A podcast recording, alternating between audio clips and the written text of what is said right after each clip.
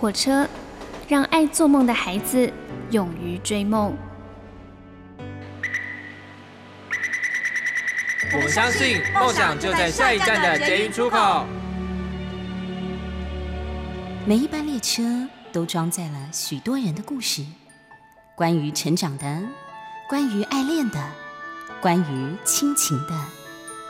欢迎搭乘张曼娟的幸福号列车，列车长张曼娟和您一同分享幸福的时刻。你知道今天是十三号吗？你知道今天是星期五吗？哎，不知道从什么时候开始，大家只要看到十三号星期五，就说哇，就是黑色星期五。我们快来破除一下这个魔咒，一块来听听蔡依林所演唱的《十三号星期五》，跳舞的舞，舞动一下你的身体吧。你所搭乘的是第二个小时的幸福号列车，我是列车长张曼娟。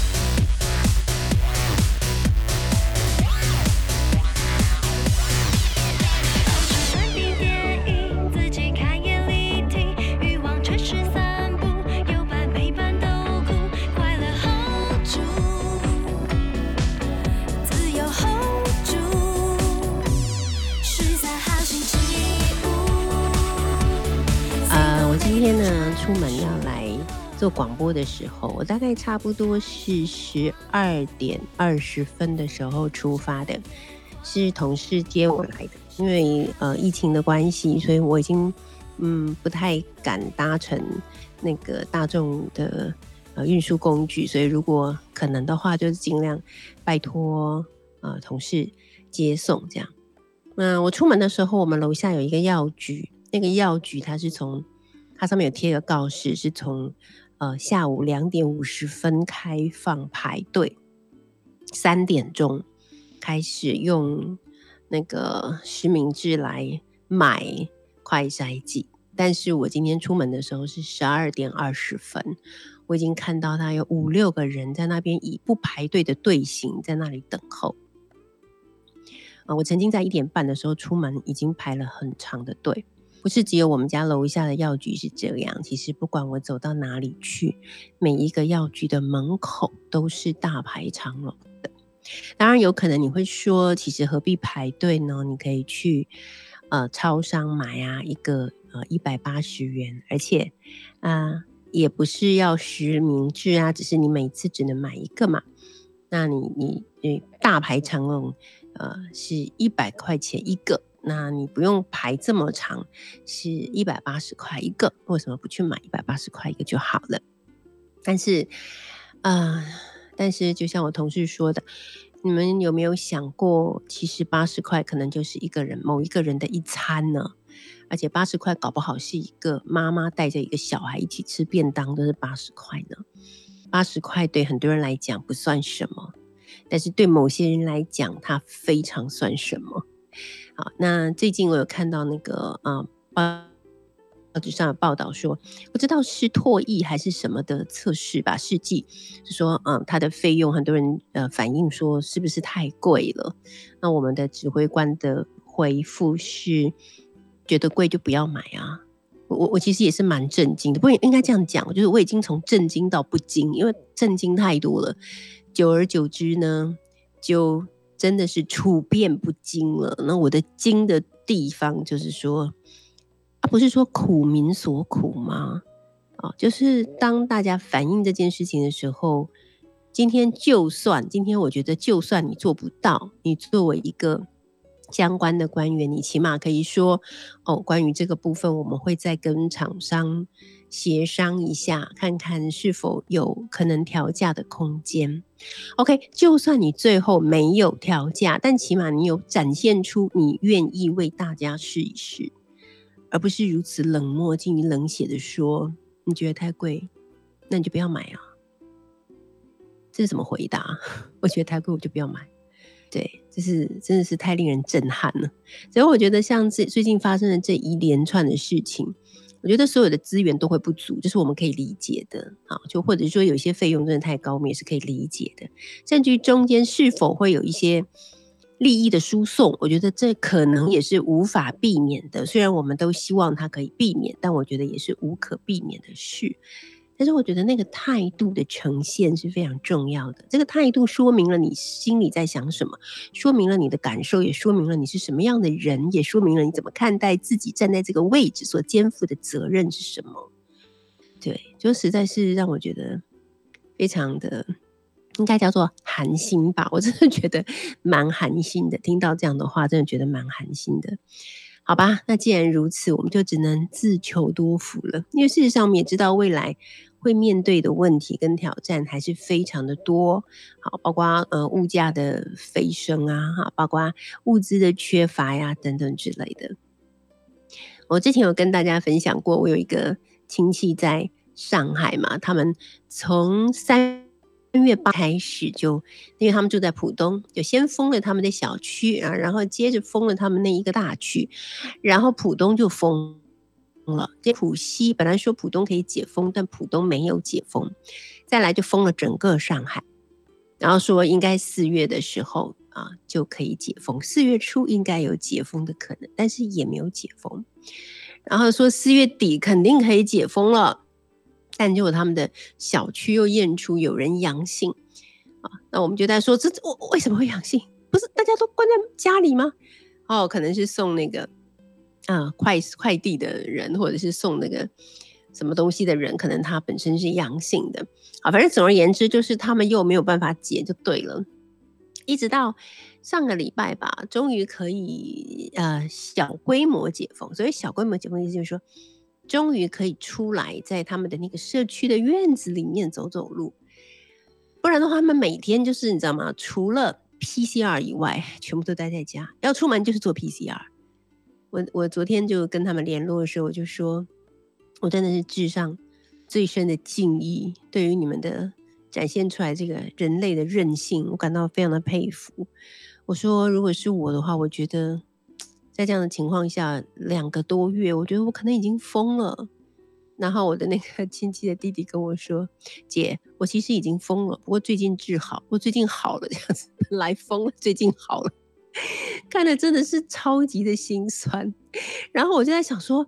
哇，他们是很很会团东西的人，因为我那个那个亲戚的弟媳妇，她非常会团东西。上次跟大家分享过嘛，她拍照给我看，他们吃烤鸭，我就说我们都没吃烤鸭，你们吃烤鸭这么夸张？然后那天她跟我说，因为牛奶都是他负责的嘛，啊，所以你那个乳品的相关制品都是。都是他在负责，所以他有点来源吧。我觉得他剖给我看说，他们今天晚上的甜点就是芒果奶昔啊，芒果加冰淇淋加鲜奶，芒果奶昔。我就跟他说，如果那个世界末日到来的时候，我很希望我可以住在你你家旁边，这样子我觉得你们吃芒果的时候，我啃一啃芒果壳应该还可以。所以我觉得，如果是如果我是被封的话，我觉得我我觉得我最大的恐惧来源是，我不知道到哪里去团东西。因为一直都很过得很自闭的生活，没什么朋友，所以要团东西的时候就发现没什么资源可团。好，但是因为没有什么朋友，所以也许这个风险也比较降低一点。因为就是除了家里的几个人以外，永远我都是点到点嘛，然后永远见到就是几个工作伙伴，然后这几个工作伙伴也是很自闭的，也是没朋友的，所以来来回回就我们这几个人。所以就觉得好像相对来讲，似乎风险会比较降低一点哈。不过谁知道呢？关于风险这件事情，它永远都是存在的吧。好的，虽然说现在疫情的状况啊，就是科批告诉我们说，可能真正大的浪潮还没有开始，会让很多人感到心情很低档啊什么的。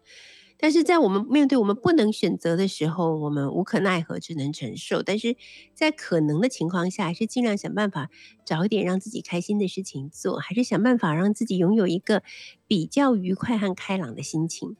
因为未来的路也没有人知道，这个呃与疫情抗衡的路还要走多久？每一天都带着一点元气出发，给自己一些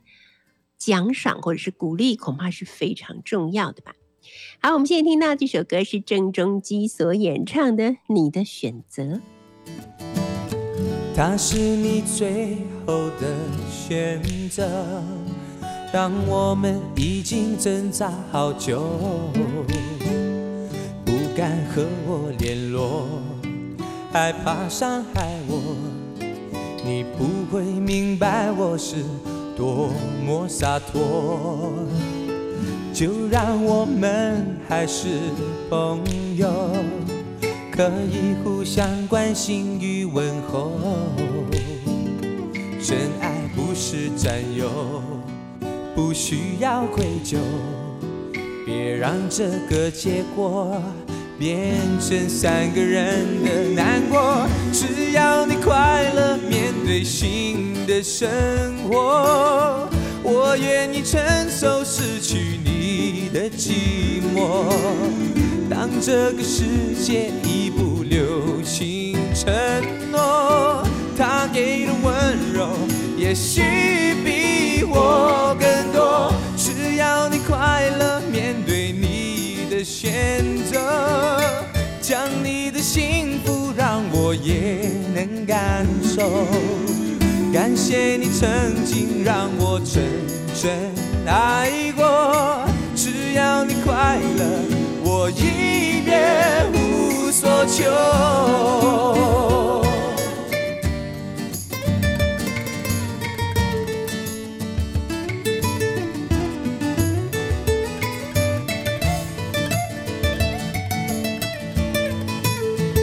啊，他是你最后的选择。当我们已经挣扎好久，不敢和我联络，害怕伤害我，你不会明白我是多么洒脱。每一个人的关系都非常的重要啊！他在谈的是心脑血管的就医指南，这是康健的，他们每一年都会出一本，我觉得是宝典级的救命的宝典啊！那今天来到我们幸福号列车呢，来跟我们聊这个话题的，就是康健杂志的召集人谢家军。Hello，家军你好。Hello，主持人好，听众朋友大家好，我是康健杂志的家军。是家军这次来跟我们介绍这个话题啊，我看到你们的这个呃序文里面呢，有聊到说，就是总编辑有聊到说。大家都觉得癌症才是令人闻之色变的重症嘛，啊，也是国人的第一死因。但是更值得重视的是，因为癌症不会造成长期的卧床，但是心脑血管中风所造成的失能却占了我们肠道人口中的六成。哇，就是这个数据听起来真是让人觉得异常的沉重啊，对不对？对啊，就是其实大家呃第一个听到的就是闻癌色变嘛，但是其实心脑血管疾病，呃，大家可能有些人的印象也是它来的就是很快又急又猛，比如说心肌梗塞或是主动脉剥离，但是其实大家呃可能会忽略的一点是。呃，心脑血管疾病其实它也有可能导致你长期的卧床失能，尤其是在脑中风这一块，它不止有可能会呃第一次中风，如果你之后又二次中风的话，这些都会是在你个人的身体上，然后心理上，甚至家庭的经济负担上是一个很沉重的负担，这样子。对，没错。但是呢，我看到康健杂志上面这样子写哈，说心血管疾病夺命快，但是却是可以。可防可控的，就算是给我们带来了一些 希望。我想这也是为什么康健会花这么大力气来做这样的一个主题的原因，就是希望大家能够防患于未然嘛。对，就是其实心脑血管疾病，虽然大家有时候可能在媒体报道上得到的讯息都是来的很快，但是其实呢，心脑血管疾病，尤其是国内呃最大宗的是在冠状动脉心脏病这一块，它其实是我们从一出生的时候。呃，我们的血管就开始不断的累积堆积脂肪啊、胆固醇，这个经年累月经过二三十。二三十年的累积，导致你的硬呃动脉开始硬化、老化，然后变厚。所以其实这个是一个长期累积的过程。如果你能早一点发现，做一些检查，或是你平常能够多一点预防保养的话，你可以降低它后来呃急性发作的机会。所以其实它还是有机会可以预防的。甚至你早一点发现，你早一点治疗，它它后面的愈后愈后效果，你的生活品质其实还是可以维持的很不错。嗯嗯，没错。好，我们现在就来慢慢跟大家介绍，因为可能有些人会以为说，哎，我们家里的人也没有这样子的一个遗传病史，那所以我应该也没事。但是其实我读完了康健之后，我的感受是，它有可能会发生在每一个人的身上啊，因为呃，全球死亡人数超过三成。都有发生这样子的情况，然后就死去。每十分钟就有一个人是死于心脑血管疾病，所以它的占比其实是非常高的。对，其实我们全球的头号死因大概已经有二十年左右，超过二十年以上都是心血管疾病。那刚刚我们提到的那个每十分钟就有一人死于心血管疾病，是根据国内的呃。十大死因的统计，其中包括了心脏疾病啊、脑血管疾病，还有高血压性心脏病，以及跟心血管疾病并发也有很高关系的糖尿病啊、肾炎肾病等等的，算在一起，其实它大概占了四成。那大概是每平均呃十分钟就有一个人是因为这这几种呃心血管疾病而过世。嗯。哼嗯哼，好，那我看到呃杂志上面有写嘛，就是因为刚才呃家军也有讲说，其实那个动脉硬化是从一出生就开始的，对不对？然后我们就是慢慢的去累积它，但有的人的进展是比较快，但是有的人的进展就会比较慢，像是抽烟啊、肥胖啦、高血压、高血脂、高血糖、家族病史等等，这些都是会诱发你的。呃，疾病更早出现的原因，所以有些人可能三四十岁就会发病了，但是有些人可能要到九十几岁才会出现症状，是吗？对对，就是呃，其实除了心血管疾病跟遗传很有关系之外，后天也是非常大的影响，因为你的生活习惯不良。呃，像是呃三高这些都会让你的动脉可能更快的呃出现病变、出现硬化，然后你有家族病史的话，自然其实它这个跟遗传也是很相关的。所以有一些人可能年纪轻轻，尤尤其是现在我们可能饮食西化，然后大家可能生活工作压力很大，也没有这么规律的运动，所以导致现在有些民众三四十岁可能就发病了。但是如果你可以好好的保养的话，呃，做一些预防，你有可能可以到八九十岁。都相安无事，甚至可能很晚呃才出现症状这样子。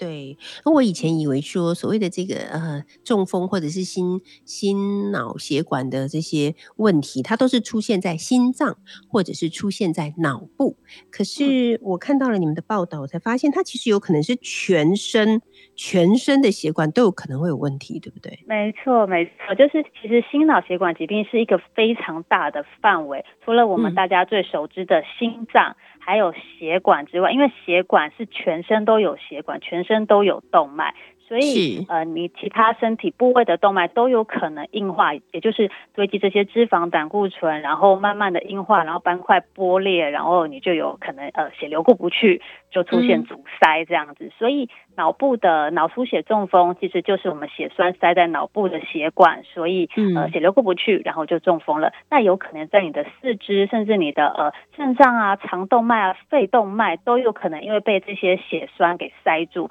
所以血流过不去，对，然后你也有可能就是这些引发可能下肢的栓塞啊，或者是说肺栓塞，这些都有致命的危险，或是需要截肢这样子。嗯嗯嗯，我看到有说这个形成斑块，然后斑块剥落就会造成血栓，所以我们会血栓是因为我们已经有了这个斑块，是不是？对，就是呃，正常的血管是不该有堆积这些脂肪或者是胆固醇，那它。呃，堆积上去之后，就会形成一个发炎的反应。那这个时候呢，我们的白血球它就会出动，要把这些呃发炎反应的一些物质给带走。但是它如果它带不走的话，它就会把它直接包覆起来，所以就在我们血管上面出现斑块。但是这个斑块它有时候是蛮脆弱，它不一定是这么稳定的。当它不小心破裂的时候，我们的血血小板就会被吸引过来要。呃，把它就是把这个血止住嘛，把它这个玻璃的东西给止住，但是它最后就会形成一个血块，呃，血块也就是我们说的血栓。所以你这样慢慢的血栓越来越累积，越来越累积，等到你的血管整个被塞住之后，你的血过不去了，那你的血流就没有办法带着养分去到你其他的组织，你心脏的肌肉。所以为什么？血呃，血管动脉塞住了，然后我们的心脏肌肉得不到养分、氧气，那心脏肌肉就会坏死，也就是我们说的心肌梗塞。嗯，哦，了解。所以其实心肌梗塞真的是有经过了一个挺漫长的历程才走到，并不是说突然就发生了，对不对？嗯，它有时候可能是经年累月，但是它也有可能突然马上就整个崩塌、整个剥裂，它也有可能是来得很快的，所以不太一定每一个人的那个呃，我们刚刚说形成的斑块的稳定度不太一样。嗯，了解。好的，等一下呢，我们再请家军来为我们介绍一下有所谓的五大常见的心血管疾病以及它的成因到底是如何。我们待会儿再聊。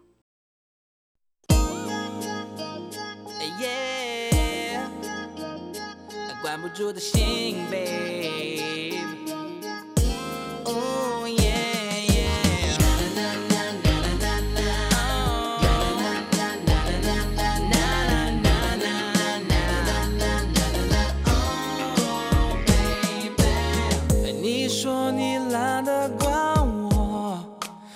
说我像乌龟电车到处乱追。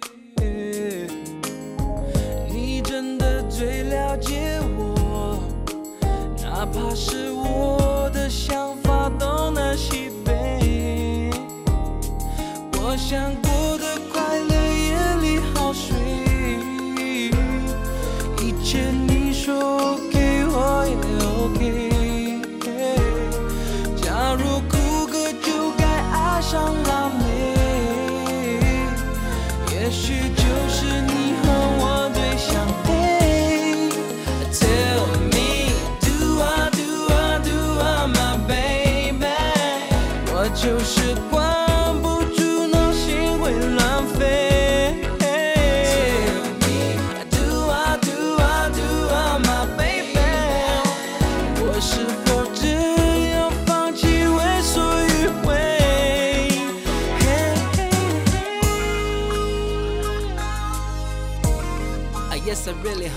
啊，呃，今天呢，我们大概了解了一下啊，今天公布的确诊人数是六万四千九百七十二位，而我觉得特别值得注意的是，死亡人数来到四十一人啊，这个大概是最近这一波的呃死亡人数最多的。那当然有人预测说，这一波的死亡人数会达到将近万人或万人左右。啊，不过这当然都是一个让人觉得非常沉重的消息啊。那呃，所以今天呢，我们也来聊聊跟你的健康相关的，虽然可能是跟呃跟这次的一个疫情没有直接的关联啊，但是有可能是有间接的关联。就是我觉得，假设你能够好好的保养自己的身体，包括你的心脑呃管心心脑血管啊等等都维护的好好的话，那也许就比较不容易转为重症啦。我们今天邀请到的是康健杂志的召集人谢家军啊。那这一次呢，五月号的康健杂志特别制作了心脑血管就医指南啊。那就医指南呢，常常都是我们康健杂志每一年的大刊啊。嗯，最新的这一期，他们除了找出了全台湾北中南东二十二个特色的医疗团队，以及如何提早预防、找到适合自己的心血管医生之外呢，也跟我们谈到了很多我们也许应该知道但不是很了解的一些医学的常识啊。好，那呃，家军，我们刚才就是有跟大家稍微介绍了一下这个呃心脑血管疾病的状况，然后我们请家军来跟我们说明一下所谓的五大常见。心血管疾病以及它的成因是什么？第一个好像是最常听到的，叫做冠心病，对不对？对，没错，就是大家最熟知的心肌梗塞啊，或者是心绞痛，不管是稳定性或是呃不稳定性的心绞痛，其实它都算在冠心病这一块。对，那呃，其实我刚刚也大概跟大家讲一下整个冠心病它的一个呃进程，它的病情的进程。所以呢，就是我们一定要呃维护好，就是我们的。呃，血管尽量避免有一些胆固醇或是脂肪堆积在我们的血管上。那如果说这些呃，其实持续的堆积，然后形成了斑块，然后又斑块剥落的话，就有可能让我们的血管越来越狭窄，然后最后就是血流过不去，然后导致心肌缺氧这样子。嗯嗯嗯。OK，所以这个就是大家最熟悉的冠心病啊。那第二个是叫做瓣膜性心脏病。对，瓣膜性心脏病呢，主要。呃，就是我们心脏有主动脉瓣。二尖瓣还有三尖瓣，那这些瓣膜呢，它都有点像是一个闸门，它可以开关。那它如果打开的话，我们血流就可以呃顺着我们身体既定的血流方向去输送血流，那之后再回到我们的心脏。所以说，如果这个瓣膜它失灵了，或是它老化了，它关不紧或打不开，都有可能让我们整个心呃呃体内的血流循环都会出现问题。那呃瓣膜性的疾病呢，早年比如。说，二尖瓣疾病是最常，呃，原因是因为风湿性的心脏病，这种算是一种感染性的疾病，它让我们的瓣膜发炎呐、结疤钙化，然后就慢慢的狭窄打不开。不过现在国内的卫生条件是比较好了，所以风湿性心脏病没那么多见。不过现在更常见的就是呃二尖瓣脱垂或者是二尖瓣的闭锁不全，它的原因，这对对，其实不是吗？对对对，这比较是因为先天结构的问题，或者也有可能因为我们年纪大了，我们的瓣膜也开始跟着退化，所以它的功能可能也没有这么好。不过，呃，我相信应该很多人做健检的时候都会被检查出，哎，你好像有轻微的二尖瓣脱垂。其实民众也不需要太担心，我觉得你还是去给医生检查，然后观察你的症状。如果因为我自己就有被检查出，哎，我好像有轻微二尖瓣脱垂，但是医生，对对对，他有。他有跟我说，哎，你如果说平常都没有什么症状，没有什么异常的话，应该是还好，因为其实蛮多人有的，所以大家就自己观察，然后你也可以持续追踪，嗯，然后有问题再再及早发现这样子，嗯，OK，好，所以呃，主动脉瓣还有主动脉瓣的狭窄也是因为老化嘛，大部分的人都有三片半叶，通常六十七十岁就开始变狭窄。对对对，就是对。刚刚我们提到的，除了一个老化的因素，那还有一个就是，其实我们的主动脉瓣，呃，正常是有三片的半叶，但是呃，如果说三片半叶的话，呃，我们正常的使用大概会到六七十岁才开始慢慢的狭窄，所以症状也不会这么早出现，甚至你可能更年纪更大，八九十岁才开始有一点不太舒服这样子。但是有一些人他就是先天只有两叶。那这些人的话，他的主动脉瓣狭窄情形就有可能提早到四五十岁就发病，所以这些人对真的是也是比较高风险的族群。呀，没错。好，接下来第三种我们要介绍的叫做主动脉疾病。对，主动脉疾病也是一个呃大家常常听到的，就是主动脉剥离跟主动脉瘤。但是我们这边要呃我们会特别介绍这个疾病，其实。以主动脉剥离来说，它并不是那么那么的常见，它也有点算是罕见的。只是因为最近新闻大家很常听到一些名人主动脉剥离，所以我们也觉得呃应该让大家稍微了解一下。就是主动脉剥离呢，它算是一个罕见，但是致死率非常高的疾病。因为所谓的主动脉剥离，讲的是我们的主动脉其实它有内外中三层，就是我们的管壁是有分内外中三层。但是当你的内层破裂的时候，原本要呃血流要正常在你的管腔里面流动，这个时候它有可能从你破裂的内层，然后跑出去到呃管壁的中外层，它在中中间就形成一个像一个假的腔室，导致你的血流可能一部分顺着你原本正常的呃管腔去流，一部分然后就流到了这个呃我们刚刚讲的假腔。对，然后这个假腔有可能慢慢又被被一直撑撑撑撑到破裂了，它就真的就形成了主动脉撕裂。所以呃，这种对主动脉撕裂，它的血流就会很大片的，就是呃蔓延到漫漫出你的身体，而且它致死率非常高，就是每过一个小时，死亡率就会上升一趴。那半数的病人他会在四十八小时之内死亡。嗯嗯，哦，对，了解，所以也是很危险的哈。对，好，接下来。嗯，接下来第四个叫做周边动脉疾病。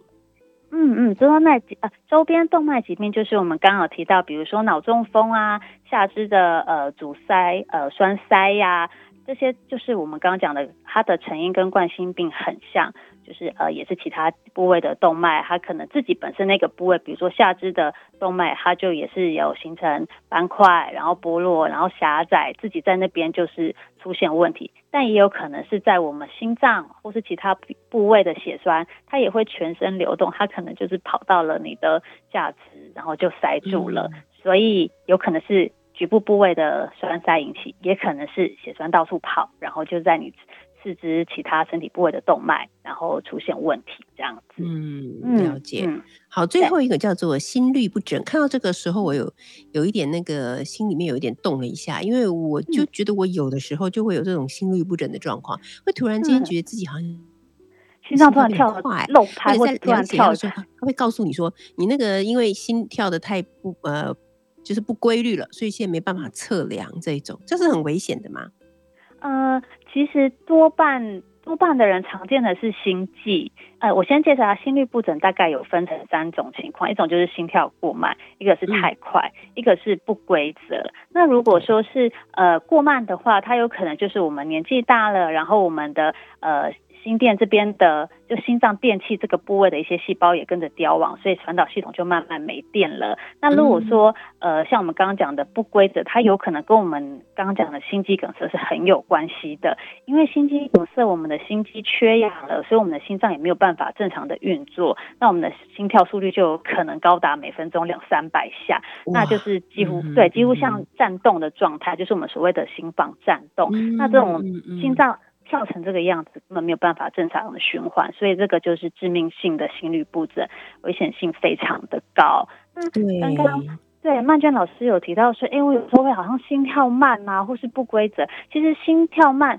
不是说心跳突然跳得很快，像我有时候也会觉得，哎，我心脏好像要冲出来，感觉突然有有一拍会觉得跳得很大力这样子。是。那我请教过医生，他说，其实多数人如果说你这个情况。不常发生，你可能久久一次发生，而且你可以观察一下你发生的情形是怎么样，是你在特别累的时候吗？熬夜的时候吗？或是你会喝什么东西、吃什么东西？然后特别在这种情况发生的话，那通常可能不需要太过的担心，而且你也没有其他的不舒服，那。就是应该就是你找到某一些因素，那你稍微避开这些病因素，应该就有机会降低。那如果你真的很担心，你也可以赶快自己去量一下你的脉搏。呃，观观察看看这个有没有持续很久。如果说持续很久的话，你当然可以让医师知道。那因为我自己的情况，我可能就是偶尔几秒钟发生，那一下就过去了。医生就说，那你就不用太过担心。所以我觉得，好，对，还是可以去跟医生请教看看，因为每个人情况可能不太一样。是是，好了解。我们来听一首歌，就是李建清所演唱的《找到你》。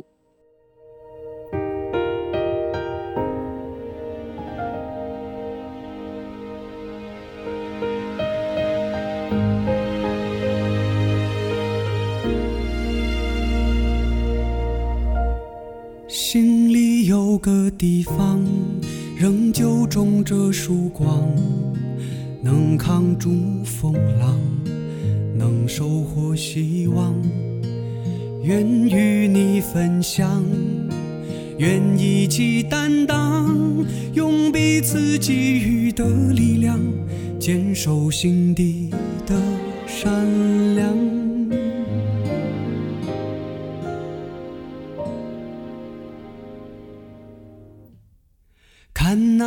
苦难，对应着勇敢，让我们直面荆棘坎坷，驱散黑暗。哪怕命运流转，时光洪流冲散，坚信能穿越新的荒漠，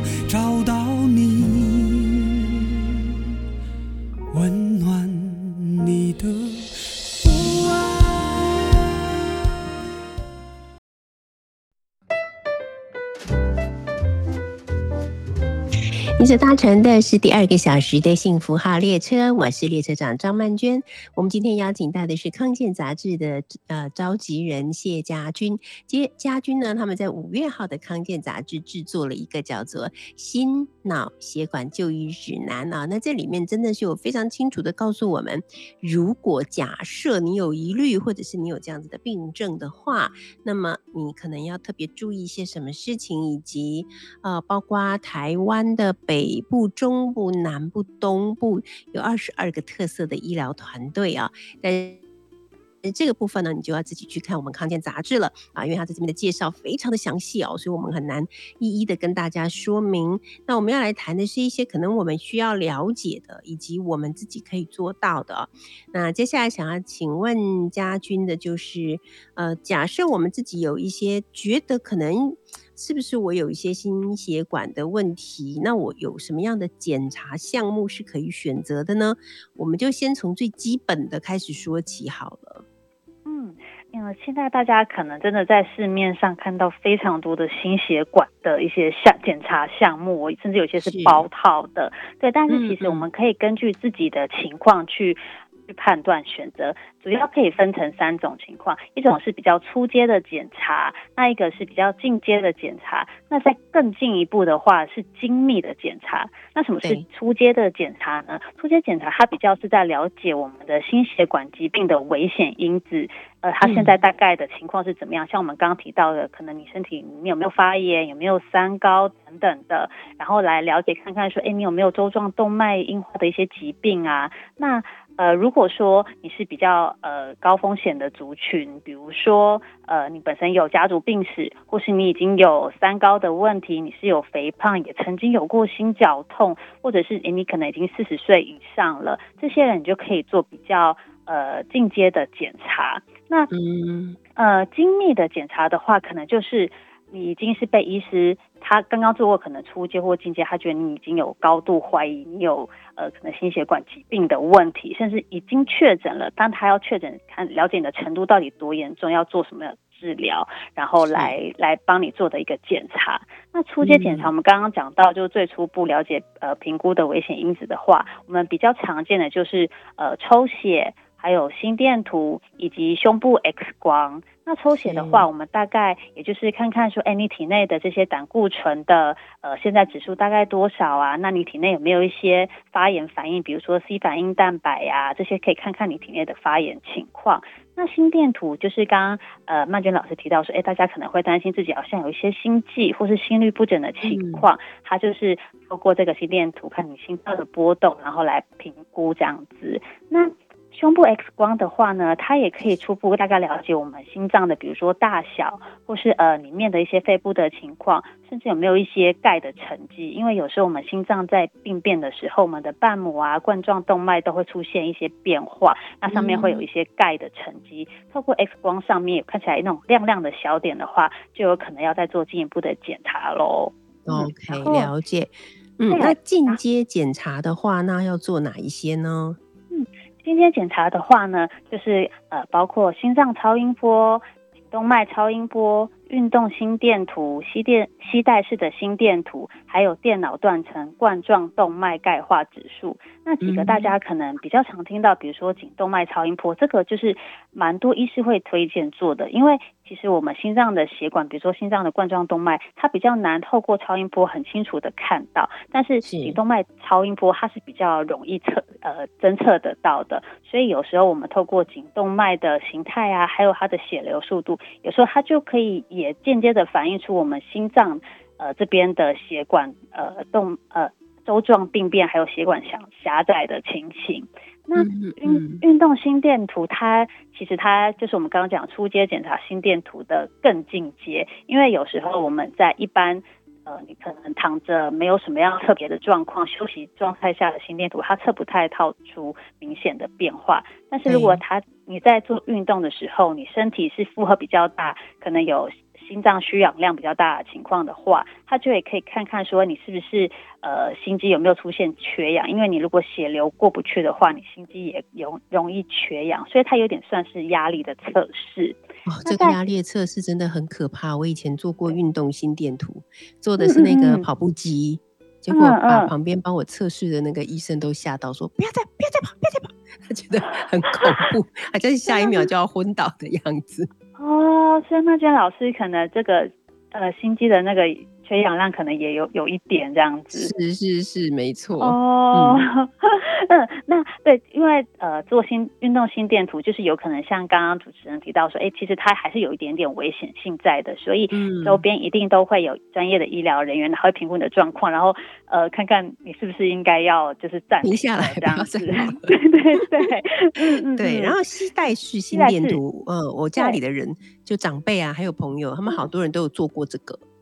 对，因为刚刚我们讲一般的心电图，它可能就是我当下躺在呃检查检查间，然后就是做个几分钟就过去了。但是我们一整天那么多的时间，甚至好几天，你不知道什么时候你的心律不整会发生。所以吸带式的心电图就是让你把这个呃心电图可以带回家，可能有从七，你可以持续监测七天到十四天的都有，这样子可以对你如果突然发生了心律不整，比较有机会被侦测得到。对，嗯嗯，然后